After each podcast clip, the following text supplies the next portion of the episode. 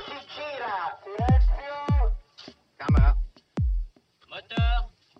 Motore. Partito. Check. Odissea 14702 prima. Avanti. Azione. Les podcasts de la Cinémathèque.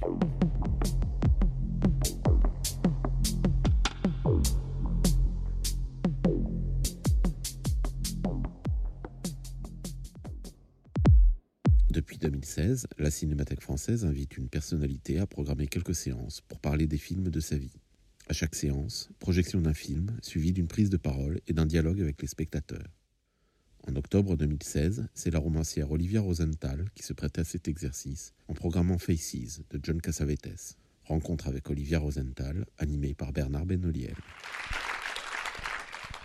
Chaque programme, la Cinémathèque lance une invitation à une personnalité qui n'est pas forcément une cinéphile patentée, si je puis dire, mais qui peut être euh, écrivaine, romancière, comme c'est le cas d'Olivia Rosenthal, et qu'on a souhaité euh, inviter pour sa production littéraire, et en particulier pour deux ouvrages dont je vous ai déjà parlé les fois précédentes, euh, Ils ne sont pour rien dans mes larmes, et Toutes les femmes sont des aliens.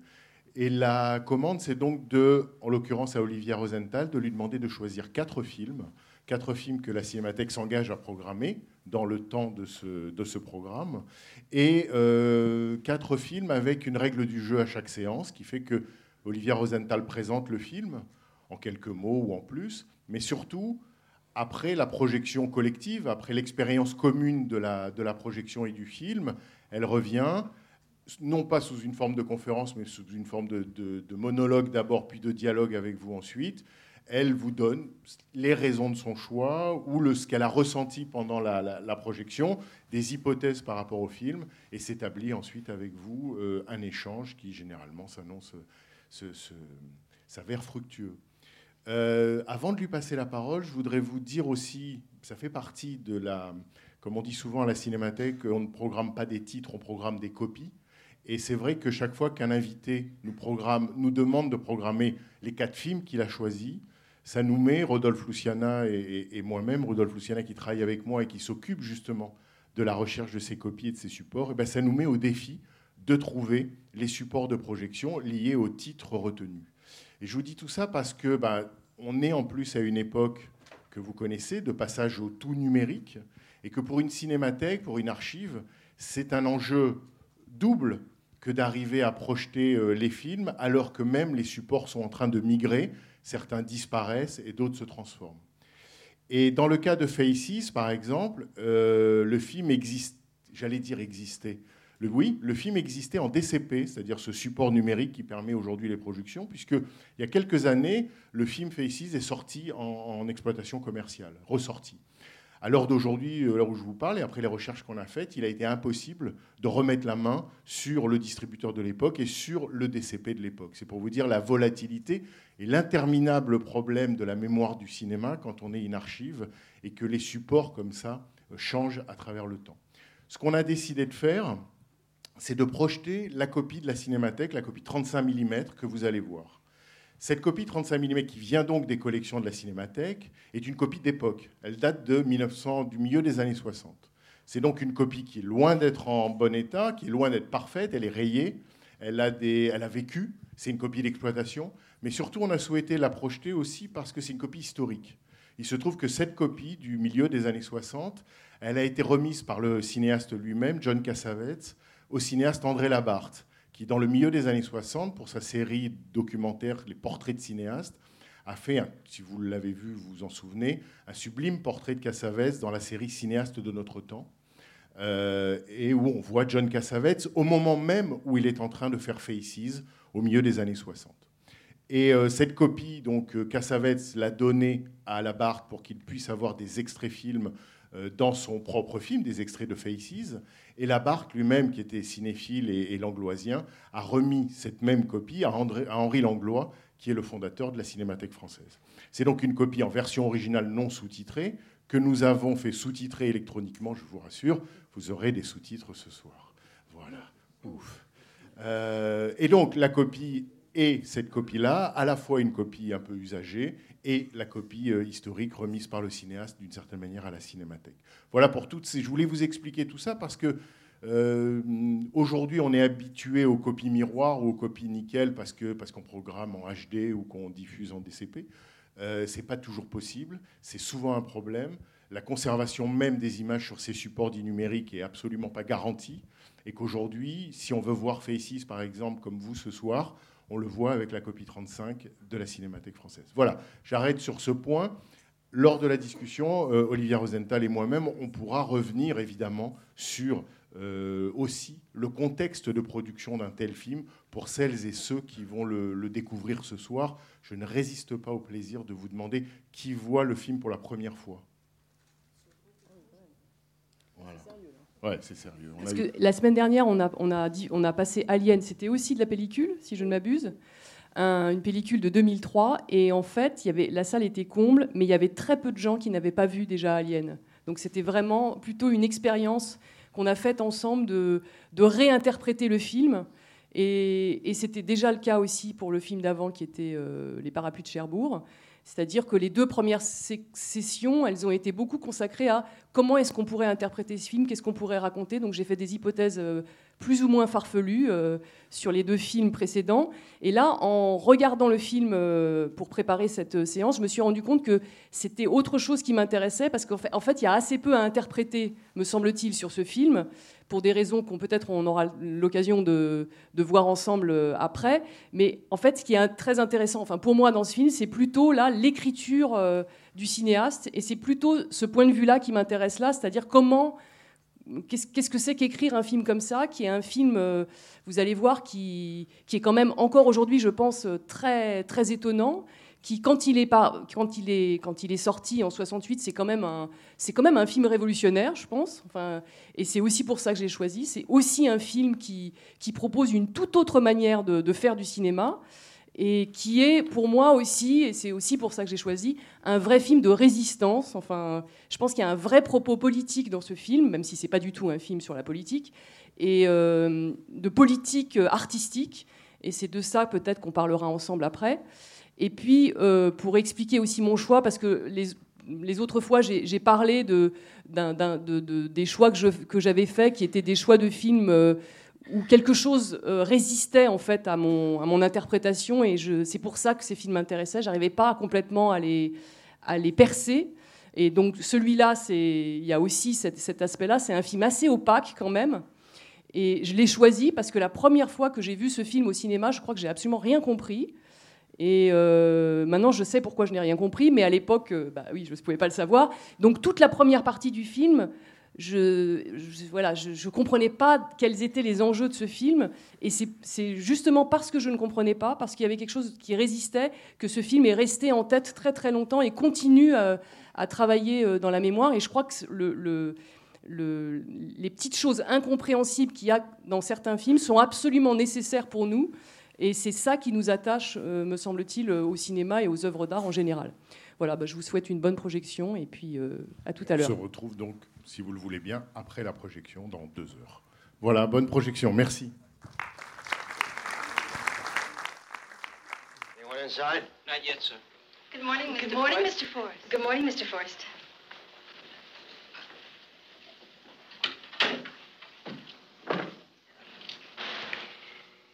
I have some correspondence. Don't bother me with that stuff.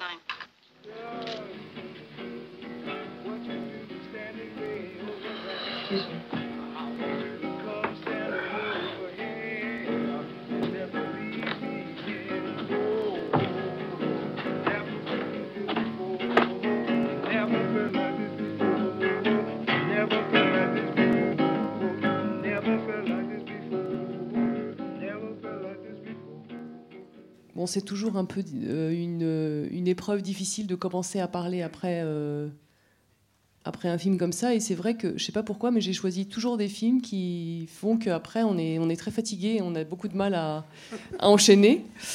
Euh, parce que sur Alien, c'était quand même assez délicat aussi. Et euh, sur les parapluies de Cherbourg, comme tout le monde pleurait dans la salle, c'était pas non plus très facile. Euh, donc euh, peut-être dire euh, d'abord, euh, revenir simplement sur ce que je disais tout à l'heure pour présenter le, film, de dire effectivement que j'ai- voulu choisir ce film parce que je crois que c'est vrai que c'est un film qui a qui une espèce de film qui a une, presque une valeur politique au sens où donc c'est un film de je, je crois qu'il est qu'il est sorti en 68 que Cassavetes avait fait un premier film, euh, Shadows, qui était un film vraiment sur le mode de l'improvisation et euh, dont il reste des traces ici, mais j'en reparlerai un petit peu tout à l'heure. Et puis ensuite, il est rentré un peu dans le, dans le système hollywoodien avec deux films qui ont été des échecs commerciaux. Et donc, euh, il a commencé à se lancer dans cette entreprise de Faces. Et je dis que c'est un film qui un qui a quand même un- une valeur politique importante parce que c'est c'est un film qui le, fait, qui le fait sortir du système euh, au sens fort. Et donc, d'ailleurs, on le voit assez bien là. C'est-à-dire que d'abord, c'est un film qui, sur le plan financier, a été a pas du tout été financé par le système hollywoodien. Il a eu énormément de, mal à le financer. D'ailleurs, je crois qu'il l'a financé plus ou moins lui-même en mettant de l'argent euh, euh, et en essayant d'avancer ce film par ses propres moyens. Donc déjà, ça, c'est une manière de sortir comme ça de d'Hollywood. Ensuite, c'est vrai que c'est un film qui on, voit bien là que c'est un film qui répond pas du tout à, l'attente d'un spectateur de, l'époque. Et je crois que même encore aujourd'hui, il continue à faire un effet assez, presque un peu déplaisant. Je ne suis pas sûre que, enfin, moi par exemple, je trouve pas ça extrêmement agréable de regarder ce film, même si ça fait beaucoup de fois que je le regarde.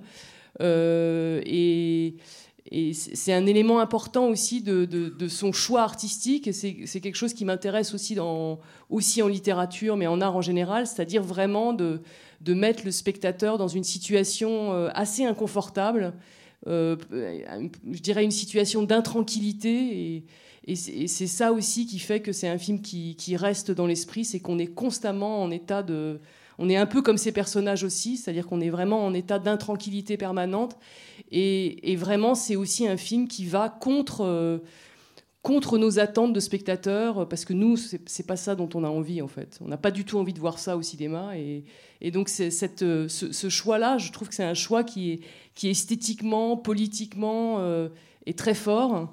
C'est aussi pour ça que je dis que c'est un film qui a une, qui a une valeur politique, et c'est ça que j'avais envie de... Enfin, c'est de ça aussi que j'avais envie de discuter avec vous ce soir. Euh, après, c'est un film qui est aussi, pour continuer sur cette histoire de valeur aussi de, de- un peu révolutionnaire de ce film, c'est un film qui a été, qui a été très très long à monter. Je pense que ça a duré plusieurs mois le montage. Le tournage a été interrompu plusieurs fois. C'est- un tournage qui a duré des mois et des mois aussi. Donc tout ça, ça, ça raconte quelque chose aussi sur, à la fois sur des difficultés, mais aussi sur des choix des choix euh, radicaux qui font que ça, ça rend euh, la, réalisation du film extrêmement difficile. Et euh, je pense que c'est quelque chose qui se, qui se ressent aussi quand on voit ce film.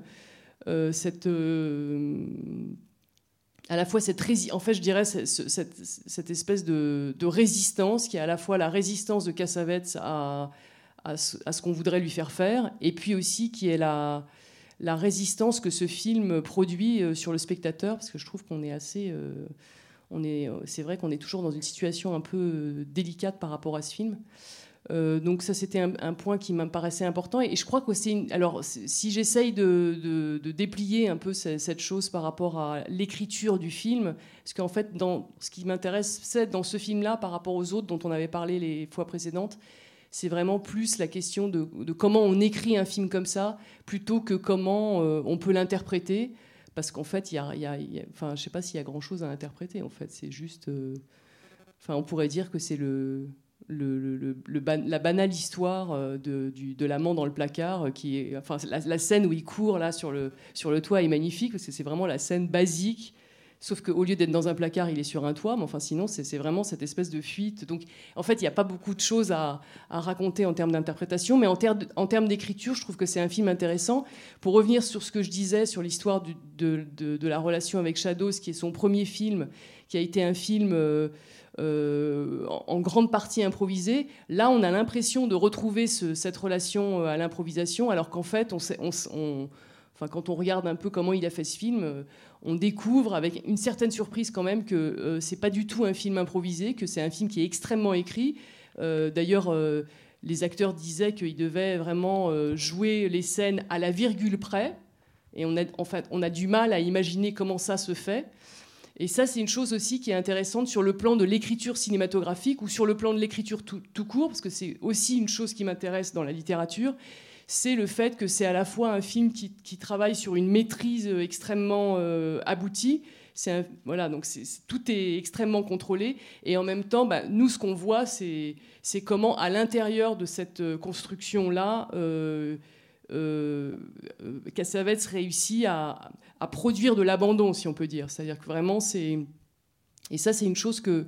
Enfin, je crois qu'on recherche beaucoup quand on, quand on crée euh, un, objet artistique. C'est à la fois qu'on soit dans une relation de, maîtrise avec son objet, de travailler sur la. Par exemple, quand on écrit un livre, d'essayer de, de, vraiment de travailler sur la structure du livre, d'essayer de, de, réfléchir à la composition, aux effets de résonance. euh, Enfin voilà, par exemple, moi c'est vrai que c'est une chose sur laquelle je travaille beaucoup. Et en même temps, cette espèce de maîtrise qu'on exerce sur, le, sur la forme, c'est une maîtrise qui, ne, qui, qui, à mon sens, ne peut fonctionner que si euh, il y a quelque chose qui, il y a un point aveugle là-dedans, c'est-à-dire qu'en même temps qu'on maîtrise totalement les choses, il faut, qu'on arrive à abandonner, c'est-à-dire à lâcher quelque chose à l'intérieur de, ce- de cette maîtrise. Et je trouve que le film, de ce point de vue-là, est, vraiment euh, comme une sorte de, leçon d'écriture, parce que c'est exactement, enfin, c'est moi, c'est ça que je vois dans ce, dans ce film, c'est euh, cette, extraordinaire maîtrise euh, qui est euh, en même temps un art de, tout à fait abandonner les choses. Et je, pense à l'exemple, mais je crois qu'il y a quelqu'un dans la salle qui pourra faire le- l'exemple. je pense à l'exemple de les chaussettes euh, de l'archiduchesse sont-elles sèches, archi sèches, sauf que c'est en anglais, donc je peux pas le faire. C'est ça en fait, c'est-à-dire qu'en fait ils sont complètement, ils sont complètement bourrés, quoi. Enfin, je veux dire, ils ont beaucoup trop bu. Et le, principe, c'est quand même de réussir à maîtriser, c'est-à-dire à pouvoir prononcer ça euh, sans se tromper. C'est-à-dire que vraiment, enfin pour moi, c'est comme un petit exemple de ce que ça raconte, c'est-à-dire à la fois, euh, euh, l'abandon, parce que voilà, ils, ils sont, ils sont quand même abandonnés parce que ils sont, ils ont pris beaucoup de substances qui font que ça leur permet de s'abandonner un petit peu. Et en même temps, tac, il faut maîtriser quelque chose. Et d'ailleurs, cette scène qui est leur scène, qui, c'est quand même la scène de rupture en fait. La scène de rupture, c'est une histoire de est-ce que tu vas, oui ou non, réussir à prononcer les chaussettes de l'archiduchesse sont-elles sèches Si tu arrives à prononcer ça, alors tu peux partir. Il y a une espèce de. Bon, là, vraiment, c'est de la. C'est, c'est- complètement. C'est, enfin, je veux dire, c'est une interprétation totalement. euh, totalement délirante, mais enfin, il y a, y a- y a- y a- ce rapport à la, à la maîtrise est là, en fait, par exemple, dans, enfin, dans cet exemple-là. Et puis, en voyant le film, j'ai pensé à autre chose, mais là, maintenant, ça m'est, sorti de la tête, euh, qui est justement ces, petits moments où on, on sent que c'est aussi au cœur de... euh, non seulement, on pourrait dire, de, de l'exercice de Cassavetes, euh, mais aussi, c'est ce que raconte le film. Parce qu'en fait, le film, il raconte ça. Il raconte que, aussi que ces personnages euh, sont constamment pris entre ces deux états qui sont euh, des états de maîtrise, puisque bon, ils sont quand même toujours très très attachés à leur apparence. Enfin, en particulier, euh, ben, c'est toute la scène avec les femmes dans la deuxième partie du film, qui voilà, qui quand même ne veulent pas se rendre ridicules. Enfin, il y a toute cette espèce de tenue. et puis en même temps, évidemment. la question, c'est comment, à l'intérieur de cet univers, de ce, de ce monde qui est quand même un carcan assez, assez, assez difficile à, à, briser, comment, à l'intérieur de ça, on arrive à, à élaborer des, des zones d'abandon. Alors, elles sont plus ou moins réussies quand même. Hein. C'est pas très, très non plus. euh, Enfin, on peut pas dire que l'abandon apporte euh, le, plaisir qu'on pourrait escompter. C'est ce que c'est quand même aussi un abandon assez dépressif, mais quand même c'est ça qui est en jeu dans le film. Et donc je trouve qu'il y a bien cette relation entre euh, à la fois l'exercice d'écriture et euh, le, je dirais presque le sujet du film. Donc ça c'était aussi une des choses qui, enfin qui, qui faisait que j'avais envie de choisir ce film. Euh, peut-être que une, autre chose, enfin deux, deux autres petites choses, et puis après peut-être que on pourra discuter plus ensemble. Mais deux autres petites choses, c'est, aussi euh, que c'est un film. je crois qu'il est déplaisant et que il, il a ce, ce caractère un peu révolutionnaire pour moi en tout cas aussi parce qu'il il nous interdit. euh, on ne peut pas s'identifier en fait comme on a l'habitude de le faire dans un film, euh, dans un bon film hollywoodien euh, avec le personnage qui va, qui va porter nos émotions, parce qu'en en fait, ben, on est dans une immersion telle que tous les points de vue, enfin, il y, y, a plein de points de vue différents, et, ça, il fait quelque chose qui est, on va dire, c'est pas tellement catholique, ça, de, de, de, faire un film dans lequel on sait, on sait jamais qui regarde, enfin. C'est-à-dire qu'il n'y a pas un point de vue dans ce film, on a plein de points de vue différents. Et ça, je pense que ça fait partie du caractère un peu déplaisant du film, qui fait que euh, à aucun moment on peut, on peut complètement s'abandonner à l'émotion avec un des personnages, parce que hop, il y en a un autre, et, cette espèce de, de, de, monde, de, variation, en fait, fait que nous non plus, on n'a pas le droit de s'arrêter. On n'a pas le droit de pleurer avec euh, Gina Rollins, parce que hop, ça y est, c'est coupé, on passe à autre chose. On n'a pas le droit euh, de s'effondrer avec l'autre femme, parce que, bon il y a le mari qui revient. Enfin, on n'a pas le droit de se réjouir avec le mari. Enfin, et on a le droit, mais c'est toujours coupé par euh, d'autres personnages. Et ça aussi, c'est cette, histoire de la multiplicité des points de vue, c'est une chose qui, sur le plan euh, euh, de l'écriture cinématographique, est intéressante. Et c'est aussi une chose qui m'intéresse sur le plan de l'écriture littéraire. Donc c'est aussi pour ça que j'avais envie de revoir ce film avec vous. Euh, et peut-être dire une dernière chose aussi qui est euh, peut-être plus. Euh, enfin, qui, est évidemment une chose qu'on a beaucoup dite sur Cassavetes, mais qui est la, place qu'il donne à, tous ces corps d'acteurs en mouvement. Et, ce qui fait que c'est un film aussi qui m'intéresse parce que c'est à la fois un film qui porte, on pourrait dire qu'il porte sur les, les couples, l'état des couples, voilà. Et en même temps, c'est absolument pas psychologique. Donc ça aussi, c'est une réussite. C'est une sorte de. D'ailleurs, il le cite dans le film. Hein. c'est une espèce de. C'est le. C'est le pendant d'un film de Bergman, quoi. C'est-à-dire que c'est le Bergman, mais non psychologique. Donc on a, c'est le couple, mais sans, euh, sans toute, voilà, tout cette, euh, ce travail quasi psychanalytique qu'il peut y avoir dans les films de Bergman, qui fait qu'on est dans un, dans un rapport euh, vraiment au, au corps en tant que, en tant que de ces corps émanent des, émotions, des, euh, et ces émotions en fait, et c'est pour ça que quand je l'ai vu la première fois, je crois que je l'ai pas compris, euh, c'est qu'en en fait on est obligé quand même de, de les décrypter en partie, enfin, c'est-à-dire qu'on est là aussi en train de... Enfin, moi, je regarde beaucoup, euh, parce que là, j'ai plus de temps, parce que comme je l'ai vu plusieurs fois, j'ai plus de temps pour regarder. Euh, j'essaye vraiment, là encore, de regarder ces visages et de savoir, en particulier le personnage qui est joué par, euh, comment il s'appelle l'acteur euh, John, ouais, John Marley. Alors lui, il a un visage vraiment, on se dit, mais, mais, mais qu'est-ce qu'il pense exactement? Et on essaye de, d'entrer à l'intérieur de ce, de ce visage. Et ça nous met dans une situation de, donc justement d'interprétation, mais d'interprétation un peu euh, qu'on va pas réussir complètement à, réaliser. C'est-à-dire que c'est un peu déceptif comme entreprise. On peut, on peut jamais être sûr de ce qu'on voit. Et euh, c'est ça aussi qui est très fort, c'est que en fait tout est visible et en fait c'est un film qui, qui, vraiment travaille beaucoup beaucoup l'invisible. Enfin, il me semble que c'est un film qui qui et c'est pas du hors champ parce que des fois l'invisible c'est du hors champ. Enfin, dans Alien par exemple, il y avait beaucoup de hors champ.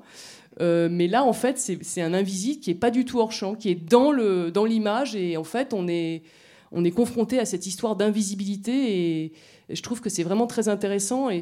Euh, c'est-à-dire que finalement, c'est un film qui montre tout, mais qui est complètement elliptique. Euh, et ça aussi, c'est une chose qui, sur le plan de, des œuvres d'art, je trouve que c'est très intéressant aussi en littérature. Ce, travail qui vise à essayer d'aller, enfin voilà, ce qu'on essaye de faire quand on écrit, enfin en tout cas quand je le fais, d'essayer d'aller, euh, euh, par exemple, de, travailler sur une émotion qui pourrait être la peur, puisque c'est vrai que c'est un, thème que j'ai travaillé dans plusieurs livres, donc d'essayer vraiment de, de de, raconter cette sensation, qu'est-ce que c'est que la peur, comment elle se manifeste dans le corps, enfin d'inventer une histoire qui permettrait de raconter ça. Et en même temps, euh, à mesure qu'on s'enfonce dans, cette espèce d'analyse, de découvrir que ça ne peut euh, prendre son ampleur qu'à partir du moment euh, où il y a des ellipses, des silences. Et, en fait, finalement, ce qui est presque le plus important dans un livre, c'est le fait qu'il y, ait des moments où ça ne parle pas. Et ben, dans un film, je dirais que dans ce film-là, je dirais presque le plus important de ce film, c'est le fait qu'il y ait énormément de, de choses invisibles à l'intérieur de cette image. Et c'est ça que je trouve presque le plus beau dans, euh, dans ce film. Je ne sais pas si c'est très clair tout ça, mais euh, voilà, C'est- des petites choses que je voulais raconter euh, sur le film. Mais c'est c'est vrai que c'est un film qui fonctionne beaucoup sur le, le- ce qu'on comprend, ce qu'on arrive à, à cerner. Il n'y a aucune psychologie, il n'y a pas de voix off, il n'y a effectivement pas un personnage leader. Donc on est à la fois dans un plan plein, parfois même c'est une cacophonie, parfois même il y a de la, confusion, du mouvement, et en même temps effectivement on est toujours, je dirais, pris de court ou surpris par les coupes, les ellipses, la manière dont on bascule d'un espace à l'autre. Il y a des, creux, il y a des, et donc effectivement, je dirais que le, spectateur est à la course, quoi, et que on peut imaginer ce que pour ceux qui l'ont vu au milieu des dans les années 60, ce que ce film a pu représenter comme surprise ou comme proposition. Et ce, ce que vous disiez, c'est ça qu'il faut peut-être re- redéployer à nouveau pour mesurer depuis aujourd'hui ce que ça a été. C'est que effectivement, Cassavetes dans les années 50 est un acteur hollywoodien. C'est quelqu'un qui réussit. C'est quelqu'un qui se sent pas bien dans le système hollywoodien, mais qui performe, on peut dire. Euh, c'est aussi quelqu'un qui commence à réaliser des films. Alors Shadows est une expérience new-yorkaise, puisqu'à ce moment-là, il est à New York. Il réalise ce film à partir d'un cours d'improvisation qu'il a lui-même ouvert, un cours d'acteur. Et l'improvisation entre les acteurs lui donne l'idée de, ce film. Ce film, paradoxalement, comme souvent Hollywood, le fait remarquer par un producteur. Et là, il se retrouve en quelque sorte en situation de cinéaste hollywoodien. Il fait deux films. Et les deux films le laissent vraiment, lui laissent vraiment un goût amer, insatisfait, comme une frustration. Et Dieu sait qu'ici, la, la frustration est intense. Quoi. Et que Cassavetes, euh, au milieu des années 60, 64, fait en quelque sorte un bilan de son existence et décrète que, grosso modo, dans sa vie, il sauve un film de lui en tant qu'acteur, et puis Shadows. Et pour, le reste, il considère que c'est ni fait ni à faire, que c'est nul et non avenu. Et donc, Faces naît en quelque sorte de, de- de ce constat. Mais ce qui est très très beau, effectivement, c'est qu'il s'en prend à Hollywood, il s'en prend au, code de représentation, à la narration, mais il s'en prend à Hollywood depuis Los Angeles. C'est-à-dire que d'habitude, on peut imaginer qu'un cinéaste rebelle ou s'opposant en quelque sorte à la narration dominante, soit retourne à New York, soit part en Europe, mais lui, il s'installe en quelque sorte à Los Angeles, et de là, puisque la maison qu'on voit là, la maison de, c'est la sienne, la maison de, John Marley, donc du couple qu'il forme avec Lynn Carlin, cette maison-là est celle de Cassavetes. C'est celle qu'il utilisera aussi dans Love Streams, c'est sa maison. Et donc ça veut dire que lui invente comme un pied de nez, mais aussi comme une façon de dire, euh, et c'est ça que je trouve politique, effectivement, c'est qu'il dit, euh, faire un film comme celui-là aux États-Unis n'existe pas, mais c'est possible. Et donc il confond la maison et le studio, la vie privée, la vie intime, ce que lui peut apporter de... C'est pas autobiographique, mais on suppose que dans l'écriture, beaucoup de son expérience d'homme vivant euh, passe. Et donc il fait une proposition euh, sur cette base-là. Et c'est effectivement un scénario très écrit, alors que quand on voit le film, on est sidéré par le, la spontanéité, par enfin l'impr- l'impression qu'on a de spontanéité, l'état dans lequel semblent être et sont les acteurs. Mais un, c'est effectivement très écrit. Je ne sais plus combien de pages, combien il y a eu de versions, Alors, combien il de... dit qu'il y, a- il y a à peu près 150 pages ou 250 pages de scénario. Que, euh, voilà. Après, euh, c'est vrai que dans le montage, apparemment, il y avait, euh, il y avait 200 heures de rush. euh, il y a aussi ça. C'est-à-dire que C'est en fait, c'est de la découpe. euh, Et, et- et s'il y a autant de rush, c'est parce qu'il y a énormément de prises. C'est-à-dire que de, de chaque plan, de chaque scène, il fait énormément de prises. On pense, on se dit, ah ben oui, mais ça, il l'a attrapé sur le vif, il l'a eu une fois. Non, c'est des acteurs qui travaillent un texte, ils doivent effectivement respecter le texte, la ligne, la virgule. Ils ont droit à quelques moments d'une certaine manière d'improviser. Il paraît que l'histoire de la, enfin, la chanson Florence Torrance, ça c'est improvisé. Parce que Cassavetes savait que Seymour Cassel était capable d'inventer comme ça une chanson, donc il le lui a demandé. Mais c'est vrai qu'une part de la surprise du film vient que du fait qu'on on, on ne peut pas croire, en le voyant, que ce film est à ce degré d'élaboration-là, qui vaut pour l'écriture, pour le tournage et effectivement pour le montage, qui se déroulait dans la maison de Cassavetes, qui a duré des mois et des mois. Parce que Cassavetes, que ce soit pour Shadows, que ce soit pour d'autres films, était en quelque sorte, comme on le sent ici, je trouve dans le film, obsédé par l'idée que le film, à partir du matériau qu'il avait, pouvait raconter une autre histoire que celle que le montage était en train de dessiner. Et c'est Peter Falk qui racontait que sur, euh, je crois, le tournage de Husbands, qui est le film juste après, euh, donc c'est un film avec Peter Falk, Ben Gazzara et, et John Cassavetes. Et donc Cassavetes fait une avant-première, enfin une projection de son montage définitif. Et Peter Falk raconte qu'ils ont vu le film, tous les acteurs, et ils se disent cette fois, ça y est, on y est, c'est formidable, le film est drôle, c'est génial. Cassavetes sort de la salle, il l'a content, ah oui, ça t'a fait rire, à moi aussi et tout. Et il dit à Peter Falk, mais écoute, souviens-toi bien de cette version parce que c'est la dernière fois que tu la vois. Donc il y a cette, euh, il y a cette incroyable faculté. Finalement, ce qui l'intéresse le plus, on a l'impression, c'est de faire le film, plus que euh, la question de la distribution pour laquelle il va se battre et tout ça. Mais euh, c'est le faire le film qui, d'une certaine manière, contient euh, à la fois son opposition au système et la faculté de dire, euh, à l'inverse, alors là pour le coup, d'une certaine manière, de la vie des personnages, on ne doit faire dans la vie que ce dont on est fier.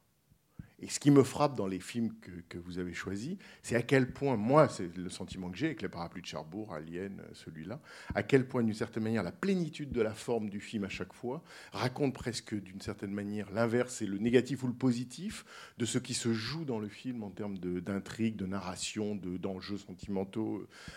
Le film, d'une certaine manière, c'est un film dont Cassavetes pouvait effectivement être fier. Et alors, il y a une chose qui est, enfin, bon, qui est aussi euh, par rapport à ce que vous disiez sur Hollywood, c'est qu'il y a, ce- il y a ce début quand même, euh, enfin, vraiment, quelle, quelle audace, quoi. C'est-à-dire, euh, ça commence comme ça direct, il n'y a pas de générique. Enfin, parce que moi, au début, je l'ai vu sur un DVD, je me suis dit, mais il manque un- quelque chose, c'est pas possible. Non, non, direct, on commence comme ça, avec cette scène assez épouvantable quand même de ce Très producteur abominable. Parce que bon, ça raconte aussi, bon. euh, cette situation des femmes dans, dans le film, c'est quand même un truc. euh, là, là c'est vraiment terrifiant cette première scène où il lui dit d'enlever la cigarette de, de sa bouche, etc.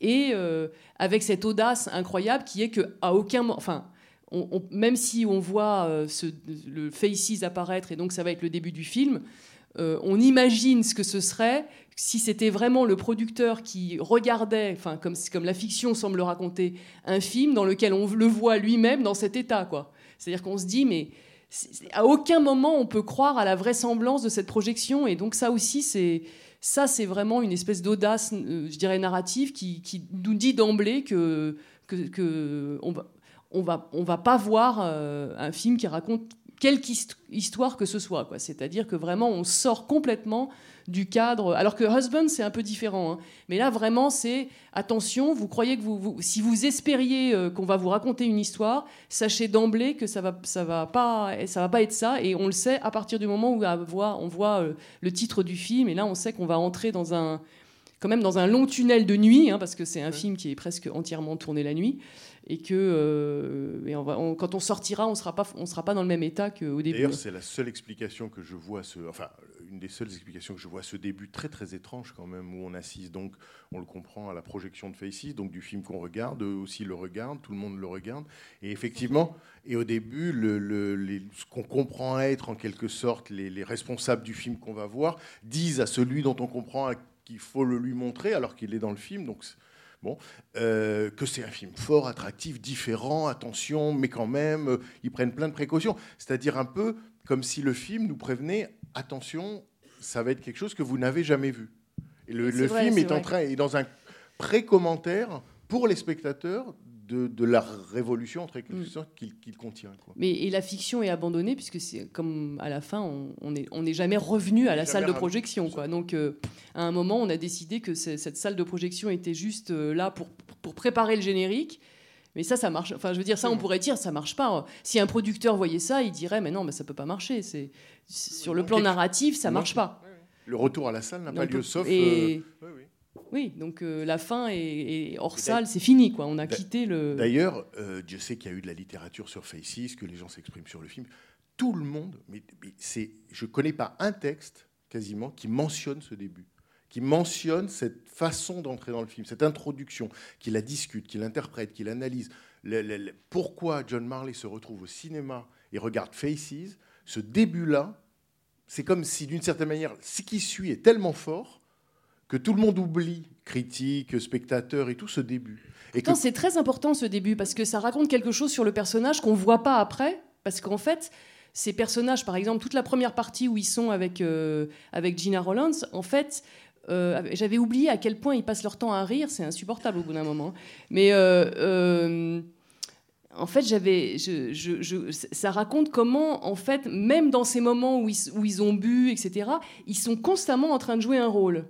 Et en fait, au début, on voit euh, quelque chose de lui, sans doute, qui est assez différent, qui est quand même cette espèce de, oui, cette domination masculine, quoi. Enfin, il y a un truc très, euh, très marqué et, qui, à mon avis, qui est voilà très réfléchi de la part de, de Cassavetes, qui est de, de raconter quelque chose sur ces, ces femmes qui sont, qui sont, qui sont Secrétaire, oui, qui entoure toutes le. ces le- secrétaires, ces trois secrétaires qui sont l'une derrière l'autre, qui sont, qui, c'est vraiment des silhouettes très euh, euh, normées. Enfin, on- voilà, c'est les silhouettes attendues des femmes des années 60.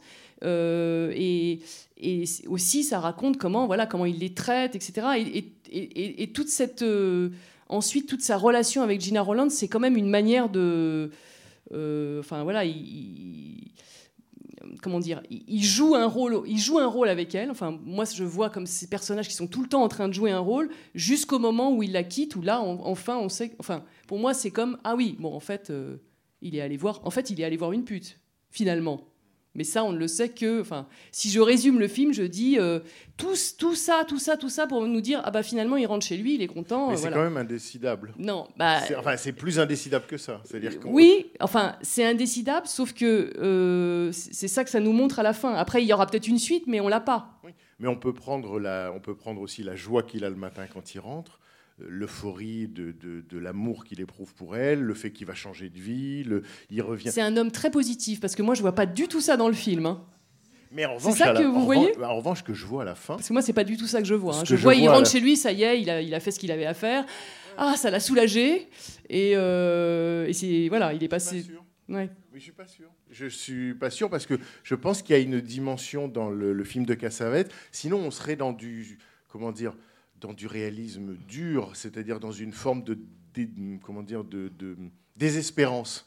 Et que je, j'ai le sentiment que chez Cassavetes, c'est pas, ce- c'est pas ce qu'il vise. Mm. Ce qu'il vise, c'est une forme de, de- de- effectivement, de mise en crise, mais avec, sans aucune transcendance de type religieux ni spirituel, une forme de, de révélation quand même. Et que je, moi, c'est-à-dire que quand Seymour Cassel, mais peut-être parce que je projette et que je la trouve magnifique, mais quand Seymour Cassel dit à la jeune femme qu'il l'aime, j'ai tendance à le croire. Ah, mais Quand- je dis pas que c'est pas Voilà. vrai, mais c'est juste Mais que. ce que je veux dire, c'est que j'ai le sentiment que dans ce chassé-croisé nocturne, l'un et l'autre, d'une certaine manière, étant euh, chacun mal chez soi, trouve ailleurs une illusion ou une situation qui, lui, qui, qui pour lui, euh, relance la donne d'une certaine manière. En revanche, le dernier plan, pour moi, est beaucoup plus euh, Très sombre. très sombre parce que je me dis d'une certaine manière, mais peut-être qu'en fait, il va pas du tout bouger de chez lui et que en fait, c'est comme à la fin de Husbands, euh, il rentre quoi. Et que là, effectivement, quelque chose le rattrape et que ça peut recommencer. Quoi. Mais- Surtout que je rappelle, parce que là, il l'a oublié, que normalement, il a, il a, il a bien dit en, en partant de, de chez sa femme qu'il allait prendre ses affaires, etc. Or, ça, il l'a pas fait encore. hein. Parce qu'il pas, euh, il l'a pas fait parce que en rentrant, il comprend que sa femme l'a trompé. Et là, ça change tout dans sa Mm. psyché, quoi. Peut-être. Mais c'est vrai que voilà, c'est ça qui est intéressant, c'est que justement, on- là, là, on fait un- une chose que normalement on ne devrait pas faire parce qu'on psy- on psychologise euh, un film qui, justement, euh, mais euh, comme on est des humains et on a quand même tous des psychologies, en fait. Là, on, fait semblant de parler du visible, de l'invisible, de, voilà. Mais en réalité, on se demande vraiment si oui ou non il va rester avec sa femme. Donc, mais ça, il faut pas le dire. Donc, euh, mais c'est vrai que là, on se livre à un exercice qui est vraiment euh, qui est contre euh, la proposition de, de, Cassavetes, parce que justement, on est, on, ce, que, vous dites est très juste. c'est- vraiment cette nécessité de rester toujours dans le suspens et donc de pas être dans un dans un rapport comme ça, un peu vaudevillesque avec euh, le mari, la femme, l'amant, etc. Euh, mais ça ne nous empêche pas d'avoir toujours envie de le faire. Vous savez, c'est comme euh, quand on écrit un livre et que les, lecteurs demandent bon alors est-ce que c'est ou non autobiographique, etc. Donc les, les auteurs disent ah là là mais c'est pas la question, enfin. hein. Mais en fait, c'est vrai que c'est toujours la question qu'on se pose et c'est tout à fait naturel qu'on se la pose. Simplement, on s'interdit en général de le faire parce que euh, voilà. On se- demande toujours à la place de l'auteur, mais où il est, par où il est passé, euh, qu'est-ce qu'il a laissé, euh, qu'est-ce qui est de lui. Oui, bien sûr. J'ai l'impression que vous êtes tombé. enfin, J'ai comme l'impression qu'on tombe finalement dans le piège tendu par le film. Parce que moi, ce film, je l'ai toujours vu comme euh, le déroulement du film que le producteur du début est en train de voir en se projetant en tant que, que personnage. Euh, C'est-à-dire qu'il assiste à un film avec des situations connues, euh, la, caricature de, de- des chassés croisés, de, de la présence de l'amant, de la maîtresse, etc. Et il s'identifie, il, se voit dans ce, à, la place, oui, du personnage principal, qui finalement est celui qui est en train de vieillir, mais qui reste très beau, euh, attirant, et, dont cette jeune femme semble tomber amoureuse. Et je trouve que la question de, de l'abandon, justement, dont, vous parliez au début, elle est magnifique, mais dans les deux sens aussi, c'est-à-dire l'abandon euh, du corps euh, à cause de l'alcool et, et de l'abandon du fait de quitter quelqu'un aussi. Parce que le, le fameux euh, euh, tongue twister de, de- le tongue twister de Peter Piper, etc. Le c'est- aussi c'est un, réflexe enfantin, c'est-à-dire que moi je, l'entends, je, me le redis dans la tête, j'ai dû le, répéter parce que ça, reste et ça hante, et, et c'est comme si elle s'accrochait à cette seule euh, preuve que quelque chose a compté pendant la nuit. Donc c'est une idée profondément romantique euh, de la rencontre et de l'abandon aussi, aussi parce qu'elle semble comprendre qu'il va rentrer à la fin. Est-ce qu'il va revenir? Je ne sais pas, mais elle, c'est un personnage absolument déchirant et monumental de romantisme. Enfin, c'est ce que moi, je, je vois du coup dans la... Et, je me dis, voilà, et à chaque fois que je suis émue par ce personnage et que je me dis, elle veut le retenir, mais elle ne va pas le retenir, elle pleure, elle ne veut pas qu'il le voie. Euh, et pareil pour l'autre pendant, ils ont le même âge, les deux jeunes. Enfin, elle, elle dit qu'elle a 23 ans et, et lui aussi dit qu'il a 23 ans, euh, le personnage de Siamour Cassel. Et je, je les vois vraiment comme deux, deux éléments à la fois un peu perdus de la nuit, un peu idéaux de, de, de- de rencontres qui font rêver justement des gens très établis et, euh, et qui vont être abandonnés à chaque fois, qui sont obligés de quitter la scène à toute vitesse. Et donc à chaque fois, je suis émue par ces personnages euh, euh, aliens, de- dans, la stabilité bourgeoise.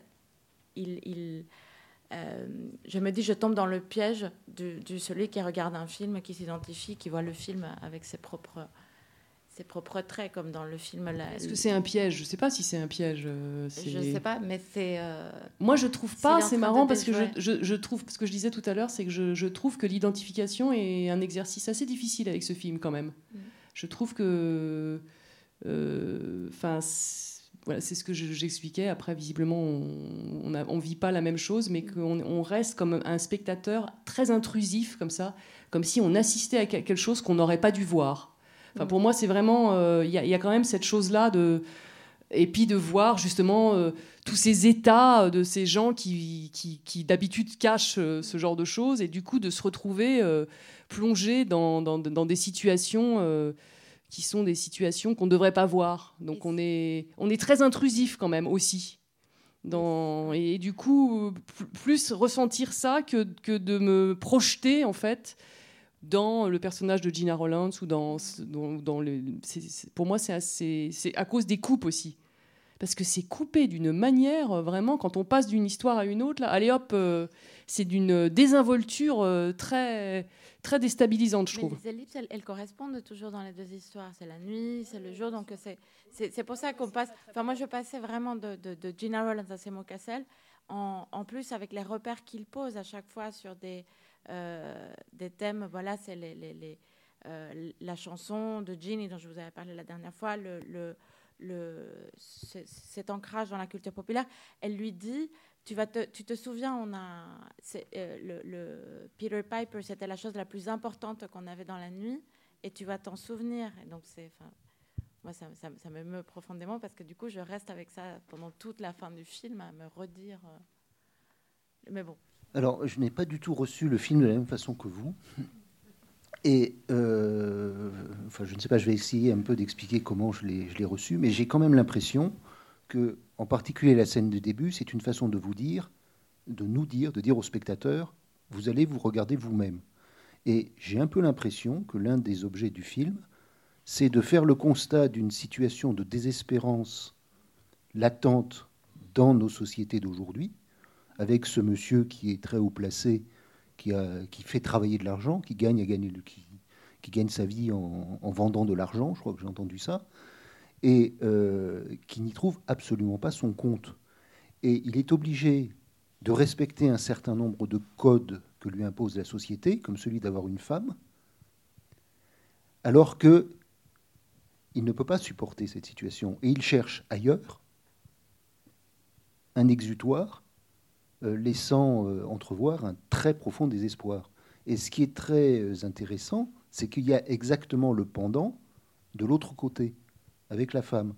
Et ce qui me laisse à penser qu'il y a cette volonté de décrire une société de façon euh, euh, un, peu, un peu voulue, c'est que euh, il y a un plan, il y a plusieurs plans, mais il y en a en particulier un qui me semble révélateur. C'est celui où on voit donc la femme, du, la, femme euh, regarder la plus âgée des quatre euh, femmes qui étaient avec Seymour Cassel et euh, la regarder comme si elle comprenait ce qui lui arrivait.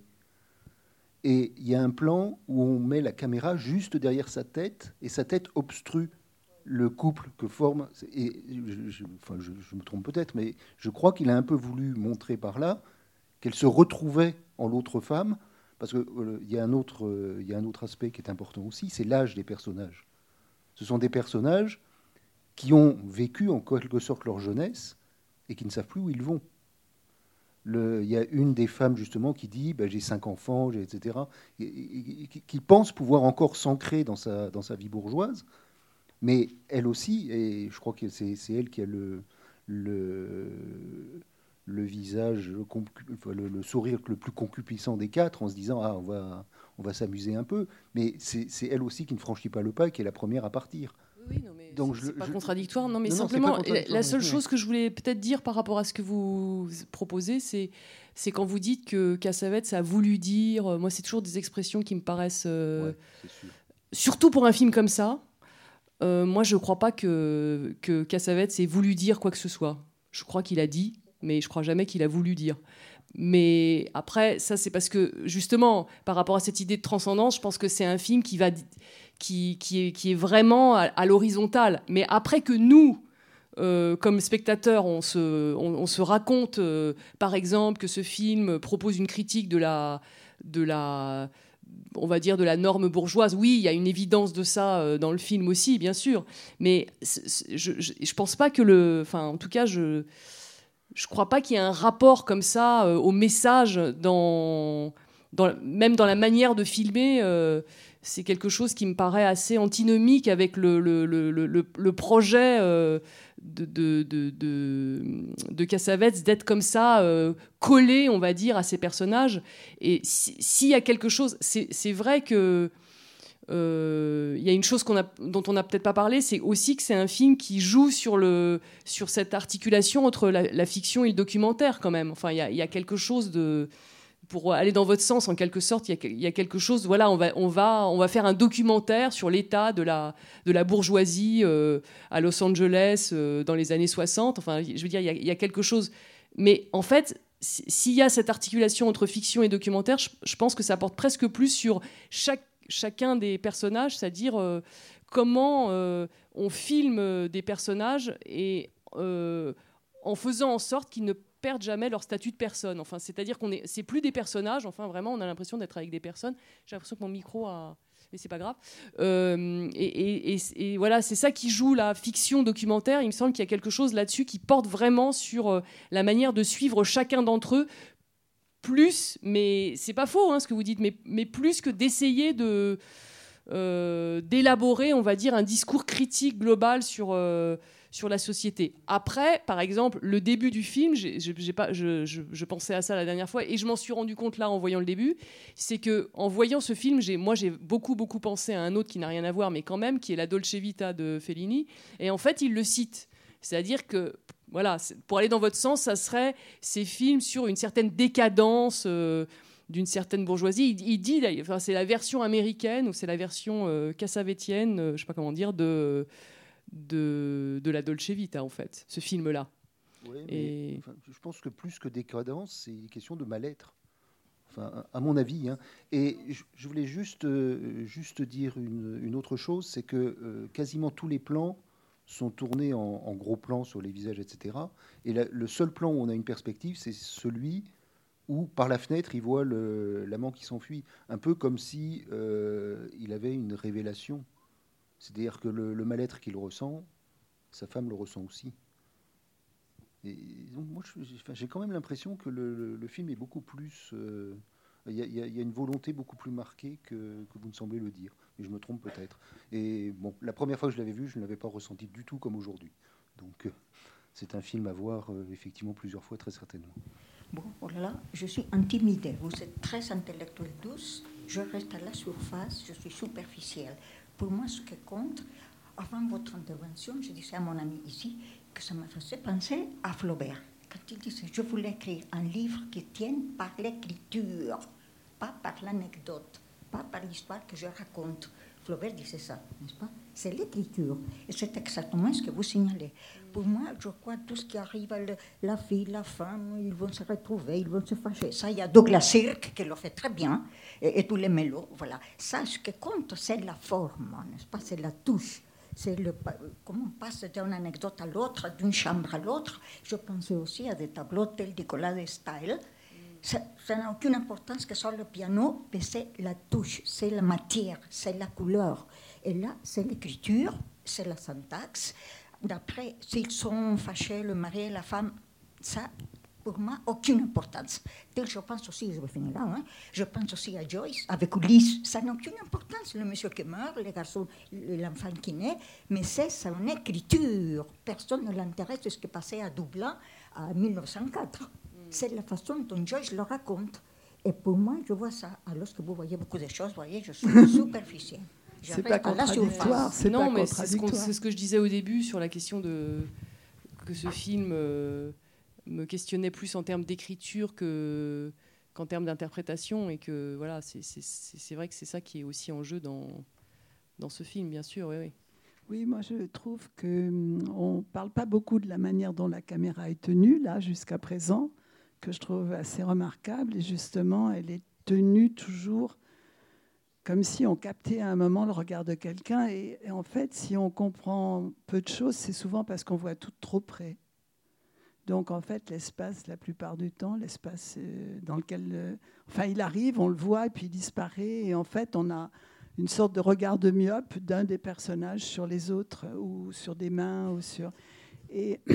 Et, donc moi, je pense, contrairement à toi, que qu'il y a énormément d'interprétations des comédiens, mais de l'interprétation non pas pour, euh, pour euh, exprimer une profondeur psychologique, mais plutôt pour exprimer du vide. Et, euh, et je trouve que justement la manière dont la caméra eh bien, regarde les, les- ces interprètes, pour le coup, euh, me fait penser que oui, qu'il y a réellement une interprétation, justement, et cette interprétation serait celle de de- d'exprimer qu'il n'y a pas de profondeur psy- psychologique. Et je pense que pour le travail des comédiens, c'est beaucoup de travail.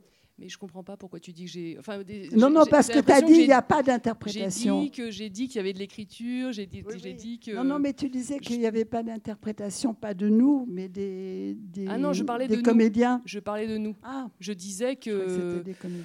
je disais que en fait c'est un film qui contrairement à qui contrairement à Alien par exemple où on s'est on s'est complètement délecté à faire, à faire des interprétations euh, pendant euh, une heure et demie euh, la semaine dernière euh, c'est un film où il y a, il y a- il y a- Mm. Ah oui, qui, ne qui Mm. ne qui ne suscite aucune interprétation en fait enfin je veux dire c'est c'est pas un film euh, qui, qui va nous conduire du côté de l'interprétation et là donc c'est ça que je voulais dire je parlais pas des acteurs où effectivement, oui, oui, les acteurs, bien sûr, les acteurs.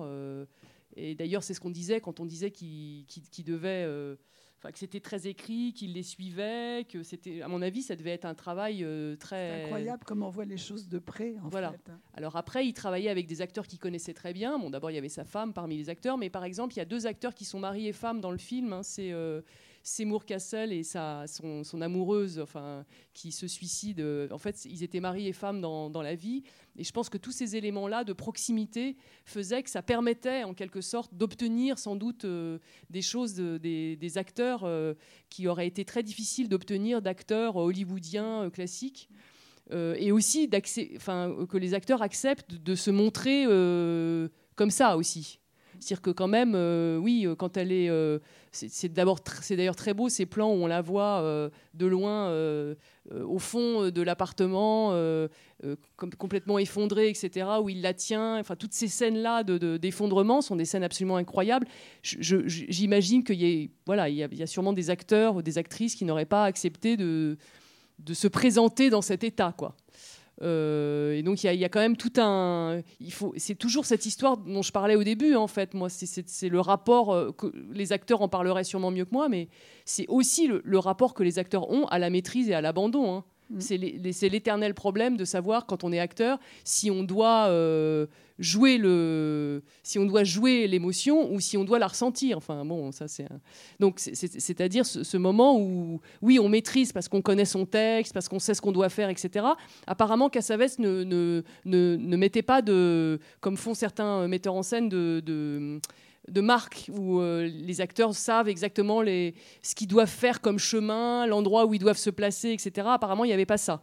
Mais quand même, il y avait voilà, la, maîtrise de, de, ce qu'ils avaient à faire, en fait, de ce qu'ils avaient à dire, etc.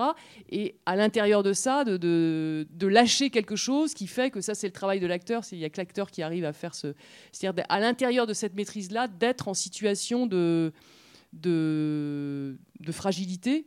Il y a une chose très belle à la fin quand il dit, euh, Seymour Cassel, il parle des faiblesses, il dit, euh, il parle de ces moments où on montre ses faiblesses, parce que bon, quand même, c'est aussi ça qui est en jeu dans ce film. C'est est-ce qu'il y a des espaces euh, et quels sont-ils dans lesquels on, a la possibilité, la liberté, on pourrait dire, parce que je crois que c'est quand même une histoire de liberté, où on a la liberté de, de montrer ses faiblesses, quoi.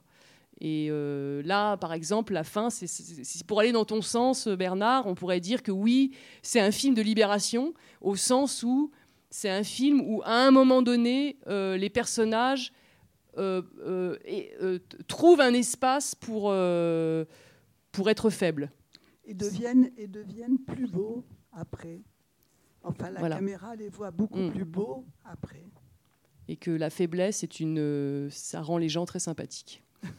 En tous les cas, là, dans le film, le plus beau, ça c'est sûr. Juste peut-être par rapport à la technique, ce que tu disais, c'est qu'effectivement, parce que une des grandes, grandes questions, un des grands mystères euh, des, films de Cassavetes, c'est l'interprétation. Pas la nôtre, mais celle des acteurs. Le travail avec les acteurs, la méthode qu'il aurait inventée, ou en tout cas qui ne se confond ni avec l'acteur studio, ni avec euh, d'autres qui sont contemporaines ou quasi. Et effectivement, il avait sur le tournage, euh, c'est-à-dire qu'il avait inversé, je dirais, les proportions. Ce n'était pas à l'acteur d'entrer dans un cadre prédéterminé, déjà découpé euh, et fléché, donc les fameuses marques au sol qu'on doit respecter pour pas sortir du cadre et qui sont des marques pour les acteurs que évidemment dans un film on ne voit pas, mais que l'acteur repère, euh, c'est son métier. Et là, c'est l'inverse, c'est-à-dire que l'acteur est libéré en quelque sorte de son espace, enfin, son espace est élargi, et la caméra ou en l'occurrence les deux caméras, euh, euh, travaillent à suivre l'acteur et non pas l'acteur à, rentrer dans le cadre. Le film a été tourné avec deux caméras. Et les deux caméras, l'une est une, une Ariflex. Alors je vous dis ça parce qu'on fait une exposition en ce moment euh, sur la technique cinématographique, mais c'est intéressant parce que le film est tourné en 16 mm tout entier et il est ensuite gonflé en 35. C'est-à-dire que le 16 est évidemment plus léger que le 35 et il filme en Ariflex qui est une caméra qu'on peut porter à l'épaule et il filme avec une éclair coûtant, qui est la avec des modifications qui, grosso modo, la caméra de à bout de souffle et, de, et des 400 coups. C'est-à-dire qu'il filme à deux caméras qui sont toutes les deux, soit à la main, soit à l'épaule, portables, mobiles, en mouvement. Il n'y a pas, à mon avis, euh, après on est emporté par le flux du film, c'est difficile à dire, j'ai l'impression qu'il n'y a pas un plan en pied, il n'y a pas un plan fixe, il n'y a pas un plan sur un pied de caméra. Et que tout, tout, tout, le, tout le film est porté littéralement. Pour pouvoir justement aller à la chasse aux, acteurs ou les suivre dans toutes leurs circonvolutions. Le plan où elle, à la fin du film, elle éteint tout, elle ferme les portes, elle croit qu'elle est seule. Là, la caméra, littéralement, la, la, piste la suit euh, dans tous ses mouvements, quels que soient les obstacles. après, est-ce que voilà quel effet ça produit sur le jeu de l'acteur, sur la maîtrise et l'abandon, sur le, et tout en n'oubliant pas qu'il y a énormément de répétitions avant le tournage? Font énormément oui, oui, de il y avait répétitions. plusieurs semaines de. Voilà. Parce que je, je pense à cette histoire de, parce que c'est un peu l'obsession de ce pour ce film de la maîtrise et de l'abandon, qui est aussi euh, le, le rapport entre la liberté et la contrainte. Parce qu'en fait, ce qui est aussi assez pénible dans cette première partie de film dont on n'a pas parlé, c'est c'est ce fait que, que ces femmes qui sont des call girls, enfin bon, voilà, elles reçoivent chez elles. C'est quand même un sacré truc, parce que quand on reçoit quelqu'un chez soi, euh, quand on est chez quelqu'un, on peut partir, mais quand on est chez soi, comment est-ce qu'on fait pour le faire partir quoi Et en fait, c'est quand même un des enjeux du film, c'est comment on fait pour faire sortir quelqu'un quand, quand on est chez soi. Et c'est, enfin, moi, je trouve que là, le film, il est, c'est- voilà.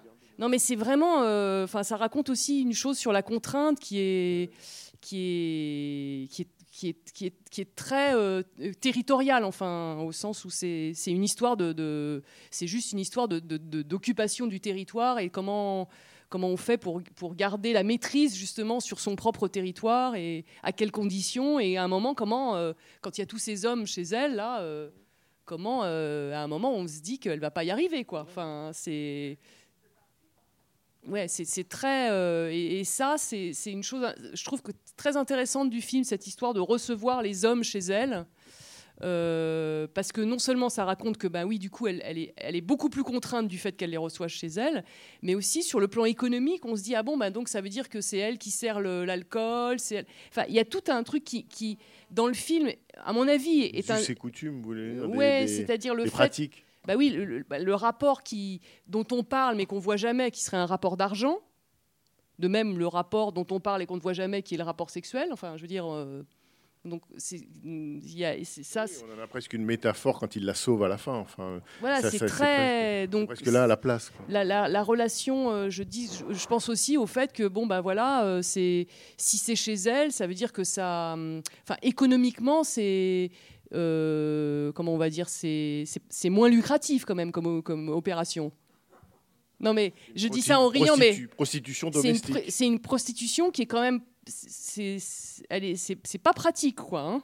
Enfin je veux dire. euh, pff, non mais on pense beaucoup à ça, non? Enfin moi je sais pas, euh, toute cette première partie de film, on se dit mais quand même elles reçoivent chez elles, enfin c'est, elles leur servent leur alcool, enfin c'est c'est quoi cette histoire? Il va falloir qu'ils payent beaucoup pour, euh, enfin c'est quand même un, et, et- et c'est toute l'ambiguïté évidemment parce que le fait qu'elles reçoivent chez elles, est-ce que c'est vrai? Enfin il y a tout ce que je trouve, c'est c'est très rude ça par exemple euh, quand on pense à ça dans le film. Et, et C'est comme- ça la met dans une situation et c'est pour ça que euh, c'est pour ça que c'est pas possible de parler de c'est pas d'amour tarifé. Parce qu'en fait euh, c'est déjà tellement euh, euh, contraignant et en même temps tellement ambigu que dès que enfin c'est des choses c'est comme parler d'une corde sur un bateau. Enfin on sent que non mais il y y a vraiment comme une espèce de superstition là assez étrange. C'est comme si on ne pouvait pas énoncer ce que tout le monde remarque. Enfin, Voilà. ce que tout le monde. on peut pas énoncer, ce qui fait que en fait ces femmes sont quand même euh, dans des situations de, de suggestion assez, assez violentes. Mais en fait, Enfin, c'est ça aussi ce qu'on disait sur la, la- la représentation d'une certaine société. euh, c'est que quand même, et là aussi, le, le film, à ce moment-là, traite de sujets qui sont absents du cinéma, peut-être pas européen et encore, mais en tout cas du cinéma américain ou du cinéma hollywoodien. C'est-à-dire que cette façon de traiter de la prostitution bourgeoise, disons peut-être chez Godard, on, Oui, il y a quand ça. même vivre Voilà. sa vie, Oui, euh, il y a quand ça. même, euh, Mais de même ouais. qu'au début, quand il y a les, les- quand euh, le- cette introduction étrange où ils viennent voir un film et qu'il y a l'armée des secrétaires euh, qui se fait rabrouer, machin, Mm. on pense à, enfin, j'ai pas de preuves, mais enfin, on se dit, mais c'est comme dans le mépris, quoi. Jack Palance quand il vient et la manière dont il traite le- le- son assistante, Mm. on, on dirait comme un, comme un, comme un jeu d'écho, quoi. Mm. Enfin, c'est très troublant, ça. C'est très troublant. Une chose aussi qui est importante, peut-être de dire par rapport dans, dans le sens de l'impression quand même qu'on a que tout le film est en quelque sorte arraché, alors que tout le film est élaboré, c'est à quel point il est symétrique. Bah oui, bien sûr. Là, À quel point il est symétrique, c'est-à-dire que tout est, euh, Bien sûr. sinon pensez où vous voulez, mais le fait que euh, elle, Jenna Rollands, est une femme au milieu de plein d'hommes, comme Seymour Cassel va être un homme au milieu de plusieurs femmes. Et le film est vraiment, de ce point de vue-là, euh, en miroir. Ce qui fait que euh, ce qu'on disait tout à l'heure sur les coupes et en même temps les repères qu'on peut avoir, c'est qu'ils partagent la même banlieue, en fait. Mm. C'est que finalement, ils sont pas loin les uns des autres. Et ça m'a fait penser, il y a un film de Ozu comme ça, où il y a un homme le soir qui rentre très tard chez lui, et ils habitent tous des maisons semblables, et en fait, ils se trompent de maison. Il rentre chez lui, il enlève ses chaussures, il rentre dans la maison, ben, il croit qu'il est chez lui, il est juste à côté, enfin, ou pas loin. Mais il y, y a cet effet dans les banlieues américaines comme ça, et on le ressent aussi dans Husbands quand ils se raccompagnent les uns les autres. À un moment, l'autre, il se retrouve chez lui, on se dit, mais attends, il a fait des kilomètres ou c'était juste à côté? Il y a comme ça un étrange effet d'espace, euh, proche, loin. euh. Mais c'est vrai que le parallèle euh, est, très important, mais justement pour aller dans le sens de cette histoire de parallèle et des, c'est pas la même chose de recevoir des hommes chez soi et d'aller chez quatre femmes, quoi. Parce qu'en fait, lui, d'ailleurs, c'est ce qui se passe. Il peut quand même ouvrir la porte à n'importe quel moment. Il peut ouvrir la porte et partir. À n'importe quel moment, il peut le faire. Alors, c'est- c'est- c'est-à-dire que bah, la liberté de l'homme, qui est quand même aussi une sorte de gigolo, si on veut, hein, enfin, la, la liberté de l'homme dans cette situation, enfin, je- dans le parallèle, c'est aussi assez intéressant de voir que c- ils, s- ils sont pas du tout dans le, dans le même rapport à l'espace, quoi. Ça, ça témoigne quand même beaucoup des hommes et des femmes aux États-Unis dans Bien les sûr. années 60. C'est quand même aussi un film sur, euh, ça c'est vrai qu'on l'a pas dit, alors que c'est c'est très important sur le, justement sur ces relations entre les hommes et les femmes, quoi. C'est vraiment, c'est très très fort dans, dans ce film. C'est symétrique, mais c'est pas semblable. Tous ces rires, par exemple, euh, au bout d'un moment, on se dit bon, c'est quoi, c'est C'est l'impossibilité de parler. mais aussi de d'admettre que bon bah on vient pour euh, simplement, juste pour le sexe quoi en fait. Et c'est-à-dire qu'à aucun moment on a l'impression que on va admettre cette chose-là que ce qu'on veut c'est une relation sexuelle quoi. Et en fait du coup il y a- et du coup ça c'est c'est ça qui fait que ce film aussi est c'est-à-dire que ça, ils n'arrêtent pas de tourner autour de du pot si je puis dire pendant euh, pendant tout le film et c'est euh, c'est- vraiment aussi un film sur la frustration quoi, euh, permanente. Donc c'est c'est vrai que pour nous, c'est un, c'est un rire euh, très frustré. Hein. C'est pas du tout un rire euh, communicatif, quoi. C'est vraiment, au bout d'un moment, euh, ça, ça produit un effet de. Non, déjà sur l'idée du non-dit de la prostitution. Parlez, dans le micro. Oui, je crois qu'il y a, pour moi, il y a une, le non-dit vient aussi du fait qu'il y a, une, il y a un brouillage vraiment sur, euh, euh, sur l'idée même de prostitution, parce qu'effectivement, elles reçoivent chez elles. Euh, certains, euh, je ne sais plus quel est euh, le personnage masculin qui, co- qui, qui compare, qui dit mais toutes nos femmes sont des putes, enfin, il dit quelque chose comme ça. Il y a, le, propos, il est là aussi, sur le rôle de le statut de la, femme et le fait aussi qu'elle soit obligée de rire tout le temps parce que parce qu'elle est encore plus enfermée que, l'homme et, par ailleurs il- il- je trouve qu'il maintient c'est une des choses qui est, qui est belle dans son cinéma je trouve c'est qu'il n'y a pas non plus une dichotomie il n'y a pas les femmes victimes d'un côté et puis les hommes dominants euh, de l'autre il y a, il y a aussi euh, il y a aussi une indistinction de ce côté-là il y a aussi un- une fragilité euh, et Il y a une souffrance masculine. il y a une même. souffrance masculine et, et moi j'ai l'impression, et là je reviens là sur la scène du début, euh, pour moi je la vois comme un mensonge parce que j'ai l'impression que en fait il parle toujours de la- peut-être pas toujours, mais en tout cas il parle souvent de la même chose dans Une femme sous influence, dans Minnie et Moscovitz, c'est la même histoire sauf que il, ch- ouais, mais il choisit des, des issues différentes et par exemple, dans Minnie et Moscovitz, quelqu'un parlait d'aliens, les aliens finissent par se rencontrer. Ou dans Une femme sous influence, là, il y a une vraie histoire d'amour entre l'homme et la femme qui a pas. euh, Ce film-là, il me paraît plus sombre, vraiment plus désespéré. Mais, Mais j'ai l'impression qu'au début, il façon, nous, il le- nous dit le- vous allez voir quelque chose de. Cassavetes a toujours dit j'ai- pas 36 sujets, j'en ai qu'un, euh, c'est l'amour. Et donc, euh, mais après, la manière dont lui travaille l'amour en fait presque une valeur politique, une valeur de société. Il faut savoir que, quand même, Cassavetes, qui n'était pas très cinéphile, euh, son cinéaste américain préféré, c'était Frank Capra. C'est quand même euh, à la fois surprenant quand on le lit et en même temps c'est logique parce que Capra c'est une forme d'idéalisme, peut-être une société américaine qui n'a jamais existé, mais qui quand elle existe dans ses films, à lui Capra serait comme le positif du négatif qu'on vient de voir, c'est-à-dire une communauté qui fonctionne, qui, qui même euh, avec des, des- des crises fabrique l'Amérique littéralement.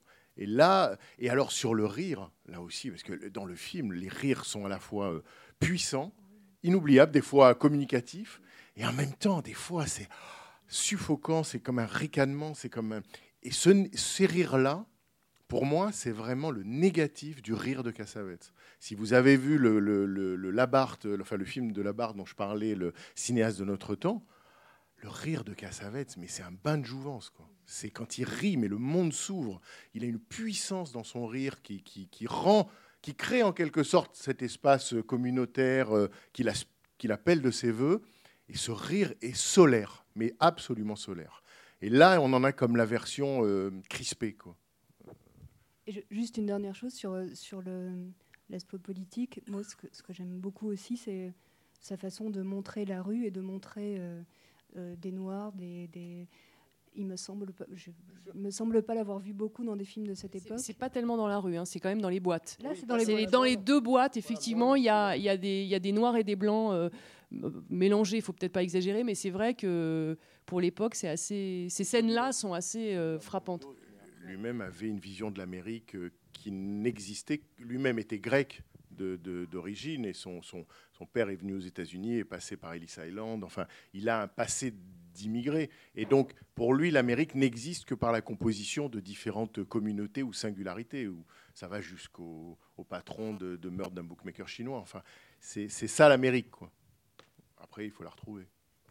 Ben, merci d'être resté. à Merci cette beaucoup, séance. Olivia Rosenthal. Merci. C'était les podcasts de la Cinémathèque française.